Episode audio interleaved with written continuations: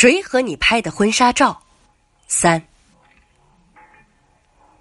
程翔在落华山庄的一间客房里和人喝酒。这家度假山庄坐落在西郊，是他的一个最铁的朋友的产业。只有他和朋友两个人。朋友给他倒满一杯啤酒，小心翼翼的问他：“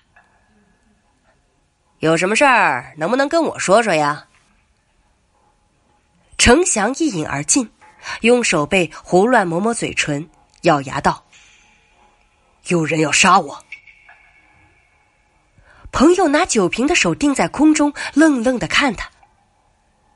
程翔脸色阴郁起来，僵硬的笑笑：“ 咱不说这个了，我这次来啊，是找你借样东西。等一会儿我还得赶回去。”他抓住这位朋友的手：“听说你有把枪，能不能借我用几天？我拿来壮壮胆子。”那天晚上十一点多一点，一辆银灰色的 SUV 在黑暗中开出落华山庄大门，沿着弯曲的土路朝市里驶去。副驾驶上放着个黑色的小包，随着车身在路面上颠簸，它如同一只黑色的小兽，不时的在座椅上跳跃一下。许飞的卧室，午夜静如深海。许飞醒来时，发现自己被捆绑在一把椅子上，周身无法动弹。那个外貌几乎跟程翔完全一样的男人就坐在他的对面，像一条蛇那样微笑着，手里摆弄着一把细长锋利的匕首。他抬头看了看许飞：“你家不错，装修的像皇宫似的，看来……”程家的家底蛮厚实的。我不是程翔，他继续说：“这二十几年来，我一直姓黄，这是我妈妈的姓。在我小时候，曾经有一个怪好听的名字，叫程飞。现在你可能已经猜到了吧？没错，我是程翔的孪生哥哥。不过。”我们只是在娘胎里共同待过几个月而已，一出生就天南海北了。我妈妈带着我去了南方。他把椅子往前拉了拉。二十六年前，我们在同一个子宫里彼此亲密无间。这二十六年来，我们彼此不知道对方的存在，形同路人。那么。你知道我为什么今天会拿着刀子出现在你的面前吗？见许飞瞪着眼睛望着他，他惨然一笑：“ 因为啊，他杀死了我的妻子。”男人的讲述不紧不慢的展开了，就像逐渐拉开了一幅画轴，呈现出的事实简直令许飞完全无法置信。原来，整件事情背后的秘密与他的想象大相径庭。男人告诉许飞，他出生后由于父亲的不忠，母亲一怒之下带着他远走湖南，而程思威则带着程翔留在了北方，后来辗转到了西京。多年摸爬滚打后，居然创出一片家业，成了西京的名人。这么多年来，他们早已断了音讯，甚至程飞都不知道自己在这个世界上还有一个跟自己模样酷似的兄弟。八年前，程飞的母亲病逝，十八岁的程飞只身闯荡上海，经过几年打拼后，在一所散打学校做起了教练，生活终于安定下来。二十三岁那年。他结识了一个叫韩雪的女孩，坠入爱河。两个月前，他命运的轮盘忽然疯狂的旋转起来。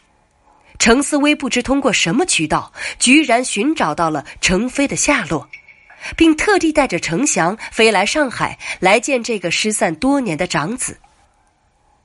他老泪纵横，向程飞忏悔，希望能够获得他的原谅。重新回到自己身边，他将竭尽所能来补偿他这么多年的亏欠。但程飞只冷冷的说了一句话：“你去问我妈吧。”然后摔门而去。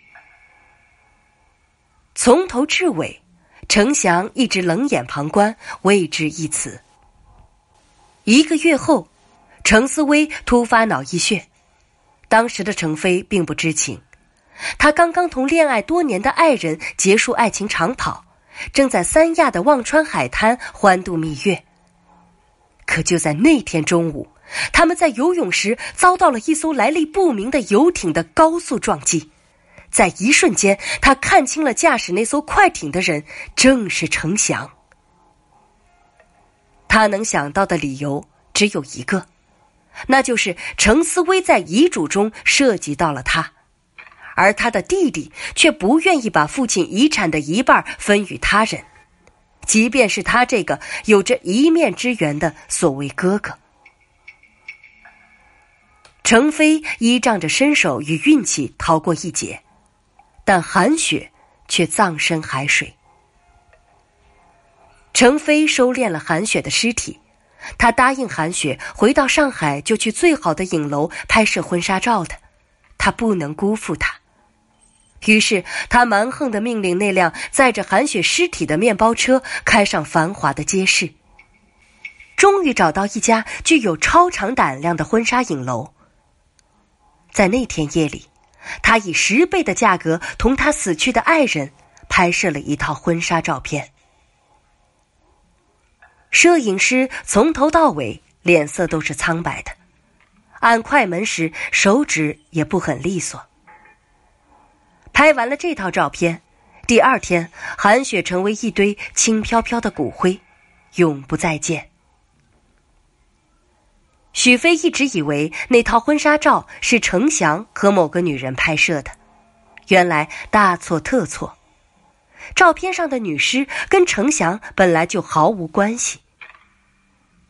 再后来就是程飞的报复了，他第一次踏上了西京这块陌生的土地，下北京的第一件事，他就去买了一把匕首。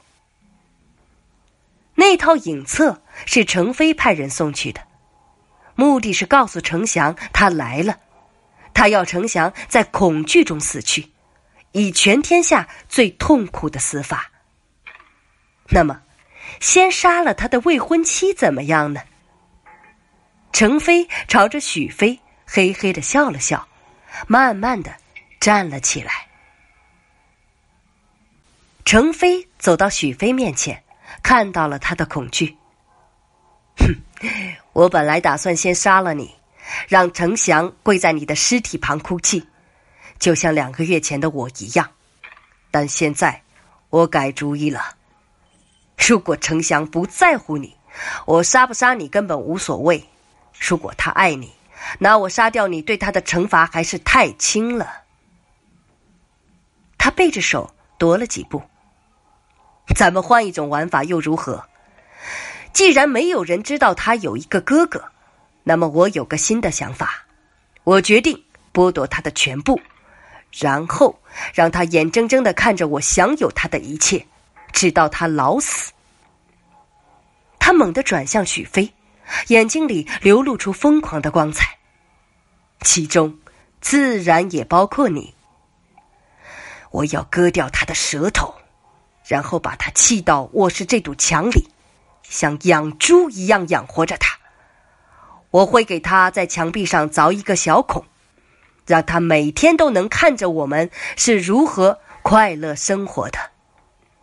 当然了，我不会逼迫你，我们可以好好谈谈，这完全出于你的自愿。他温柔的为许飞整理了一下额上的乱发，到时候我们会有几千万，其中有一千万。会是你的，一千万的现金，你想想有多少？作为交换，你只需要跟我共同生活在这间房子里，表演幸福，表演恩爱。国内一流明星的片酬也不过如此。他弯下腰问许飞：“你同意接下这场戏吗？”许飞望着他，沉默不语。程飞笑起来：“呵呵，你的眼神告诉我有商量的余地。其实你想一想，我那个弟弟对你未必有我这么大方啊。”客厅里忽然传来了开门的声音，这声音在午夜时分显得分外刺耳。程飞把卧室门开了一道缝，悄悄朝门外看了一眼，压低声音笑着对许飞说：“他回来了，等我出去摆平了他，再来问你你的答复。”他一闪身出门，门。砰的一声，关上了。片刻之后，许飞听到客厅传来了有男人的惊呼，接着是扭打声，有拳头击打在身体上的顿响，也有沉重的喘息声，持续了有五分钟。